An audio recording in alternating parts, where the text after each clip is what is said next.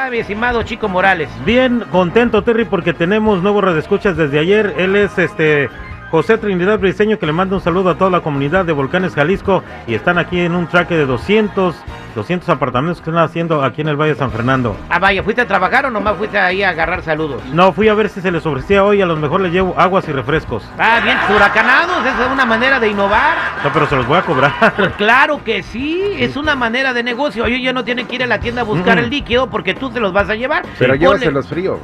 Sí, pues claro. Es que sí he visto gente, a veces cuando, este, ¿a dónde fui yo? Que, ah, fuimos a Griffith Park, eh, a llevar al niño al observatorio, a ver lo- los planetas y todo. Eh, obviamente se, está bien lleno y me gusta mucho que la gente vaya a aprender, ¿verdad? Y vas a cuesta arriba. Para llegar al observatorio tienes que Ajá. caminar una montañita. Ahí había una señora con sus Gatorade fríos y sus aguas a dos dólares. Bien Claro. huracanados. Y vende y vende y vende y vende y no paraba de vender. Esa señora mínimo se fue con 200 o 300 dólares en un día. Y hoy se va a ir sin nada porque ya toda la gente va a ir a vender allá. Sí, así somos. O sea, ya le di la idea. Sí, ya, ya. O sea, a la señora no le estoy haciendo un favor, sino que la Sí, acabo de la- dar en la sí. torre. El sol sale para todos. No fue mi intención. ¿Cuántos carritos de hot dogs hay saliendo de los conciertos? Y- ¡A 100! Todos venden. Sí. El sol sale para Oye, todos, Dios. Pero allí me contó un compa, este, el- al compa le dicen el Maclovio, pero se llama, no sé por qué le dicen Maclovio, si se llama Germán. Este, Maclovio tiene su puestecito de hot dog, él es de Veracruz. Pero todos ellos al final del día juntan la lana y le tienen que dar a alguien un, una tajada, un porcentaje, porque ese güey es el que les da permiso de estar ahí. Le ¿cómo? Dice, sí, se lo tenemos que dar a la maña. Ah, es el chacal, vale. Ah, ah, o sea, ¿cómo está el rollo? También aquí. Sí, eh, donde quiera. A, a nuestra amiga Maya también ya viste. Ma- nuestra amiga Maya eh, es una amiga que nos traía, eh, obviamente le pagábamos, Sí, sí, la neta. eh, nos traía birria, menudo, pozole aquí a la radio, Tamalitos. Eh, tamalitos. Y luego por porque no, porque tenía problemas con, con los derechos de piso y todo se fue a Las Vegas. sí. Entonces, en el primer día de ventas puso su agua, sus botanas y todo. Y parece que fueron a cobrarle. Y ella dijo, ¿yo por qué voy a cobrar si la banqueta es libre? Y que le balacean la troca, seguridad. Sí, le fue peor, de verdad. Le balancearon Sí. la troca. O sea, Sí. no le tiraron a dar, pero fue como que para la otra sí, sí le atinamos. Fue como que un aviso. Pero, o sea, estamos en Estados Unidos. O sea, se supone que eso no pasa aquí, Mira, gente, diablos. gente mala hay en todos lados. Y digo, la muestra ahí está con nuestra amiga. Esperemos Sí. que no haya pasado a mayores. No. Pero es lamentable, es lamentable. Y las autoridades, aquí yo sí creo que no, digo, y no voy a meter las manos al fuego, pero no creo que la corrupción sea lo que ha hecho que este tipo de malandrines proliferen Quiero- aquí en Estados Quiero Unidos. pensar que esto no es cierto. Y que me llame por teléfono alguien. Vea la línea de volada, chico.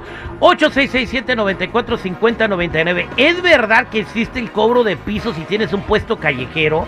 Como lo que le pasó a mi amiga Maya en Las Vegas o lo que pasó a mi compa Maclovio con los hot dogs que tiene que repartir la ganancia. Márcame al 8667-945099 y regreso con tu llamada. Estamos de regreso al aire con el terrible al millón y pasadito platicando si es verdad o una leyenda urbana que en Estados Unidos también es- a- hay el famoso cobro de piso y tenemos a María con nosotros con una historia que está espeluznante. María, buen día.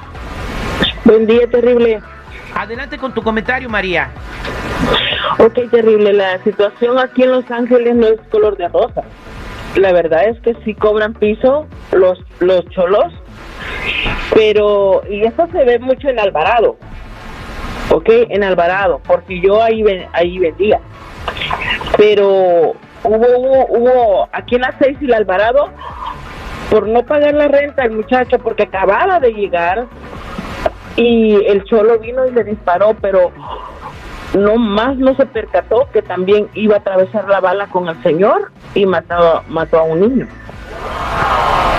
Mató a un niño. Y aquí en la misma... Eso acaba de pasar, pasó hasta en las noticias, sí me acuerdo. No, no, no, no, no, no, eso ya tiene como unos, antes, mucho más antes de la pandemia. Ah, ok, ok.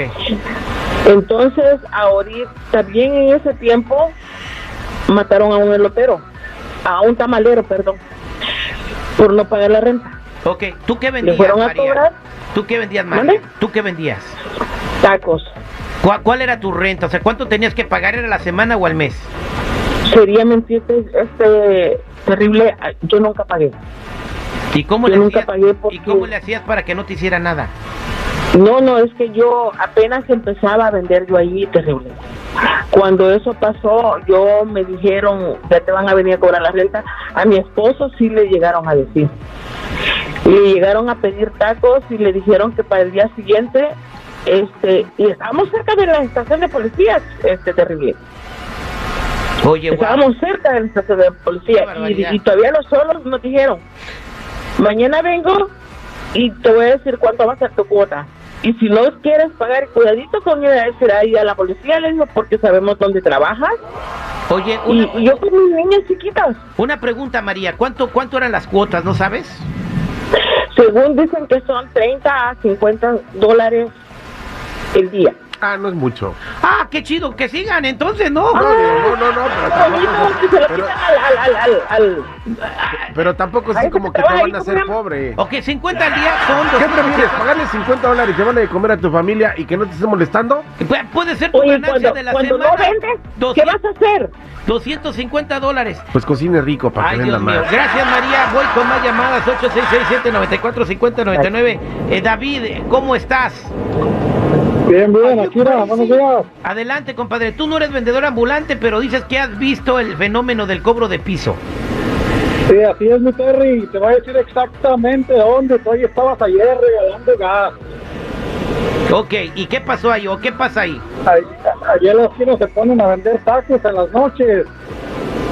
Un camarada vende tacos ahí y dice que cada semana tiene que pagar una cuota ahí a los choles de Anaheim.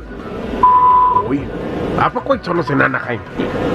Sí, ahí los de Anaheim, ahí donde estabas tú en la gas, yo soy el de la moto. Ah, eres el de la moto, el del canal de YouTube, compadre. ¿Y cuánto paga? Sí, dice que le cobran 300 por semana. ¿Y, y y cuál es, qué pasa si no paga? Eh, le dan una calentadilla, como dicen ahí los cholos. Una pregunta, ¿y eso por qué eso no lo sabe la policía? Tienen miedo a reportarlo, porque luego les va peor. Como ya saben más o menos dónde viven. Bueno, yo creo, digo, para todos los vendedores ambulantes, esto que están haciendo contigo es una extorsión y creo que califica hasta para un crimen de la visa U, ¿eh? O sea, porque está, tu vida está en peligro y, y ya escuchamos a María que nos contó cómo, cómo le dispararon a algunos vendedores ambulantes donde uno hasta perdió la vida. Y, y bueno, pues está cañón y es lamentable que esté sucediendo esto.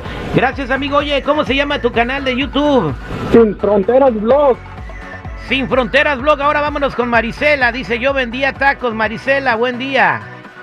Hola, buenos días, Terry. Ah, ¿Cómo estás? A ver, platícame, ¿a ti te cobraban? Sí, mira, ah, yo vendía tacos aquí en la 32 y la Central y en una esquina y en cuanto me llegó el muchacho a decirme que me iban a cobrar piso, nomás dejé que se fuera y me quité y vámonos. Ya no lo esperé que volviera. Te dijo, este, te dijo, este, ¿cómo se llama? ¿Cuánto te iba a cobrar? No, no me dijo cuánto, nomás dijo, al rato va a venir mi, mi camarada, dice que vas a pagar piso. Ok. Ah, yo digo una cosa, si la ciudad te da un permiso para que tengas tu puesto ambulante en las calles, porque en, en muchas ciudades lo hacen, te dan el permiso, tú no tienes que pagarle na- a nadie. Bueno, eso es lo que, lo que marca la ley. Yo la pregunta es por qué las autoridades no hacen nada. Muchas de las autoridades están coludidas con estas bandas. María, eh, Pagan protección. a, a, este, a tu prima le cobraban piso, ¿verdad, María? O- es otra María. Sí. Eh, ¿En dónde le cobraban piso? En los callejones. Oye, qué feo es esto. ¿Y cuánto le cobraban? Eh, obviamente ya dejó de trabajar o sigue ahí. No, ya dejó, no sé cuánto, pero sí, yo sé que les cobran ahí en los callejones también. Y yo pienso que pues eso no está bien, deberían de, de ver eso porque pues es gente que no trabaja, nada más quiere estar cobrándoles piso y ganando dinero sin trabajar. Y se supone que emigramos a un país mejor donde no nos van a pasar esas cosas. Gracias María por contarnos. Carlos, adelante Carlos con tu comentario. Carlos, adelante. Buenos días, Terry, te felicito por tu programa. Adelante Carlitos.